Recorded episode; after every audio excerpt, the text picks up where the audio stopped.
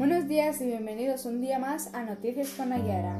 En el día de hoy os queríamos informar que el 12 de febrero se conmemora el Día Internacional contra el Uso de Niños Soldados, una fecha para recordar a los niños que cada día son reclutados para participar en conflictos armados, como el de República Centroafricana, donde al menos 3.500 niños están relacionados con grupos armados, aunque la cifra podía ascender a 6.000.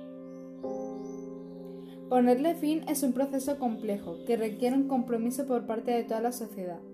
Regresar a su vida y recuperar su infancia es difícil porque los niños soldados ven su futuro truncado.